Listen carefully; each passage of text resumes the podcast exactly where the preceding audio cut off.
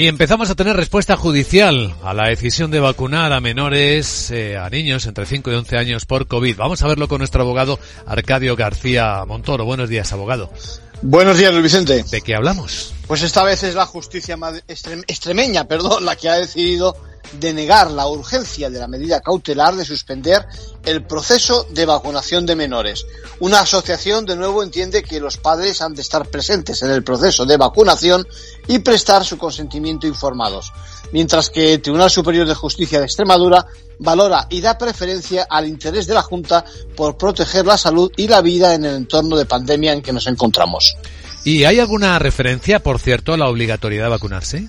Sí, sí, y es, y es importante el matiz, Vicente, frente a la posición de indefensión que dibuja la Asociación Liberum, recuerda el Tribunal Superior de Justicia de Extremadura que la vacunación en España no es obligatoria, de manera que no se está obligando a ningún menor a ser vacunado, siendo los padres los que deberán adoptar la decisión de hacerlo o no.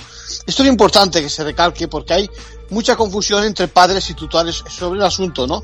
Una cosa es el procedimiento de vacunación escogido por las comunidades autónomas, que nos gustará o no, y la otra, sin duda, la libertad de progenitores para que se vacune a los menores. En conclusión. Pues avanza la vacunación de menores también, y todo apunta a que la justicia solo hará matices en cuanto a procedimientos. Gracias, abogado.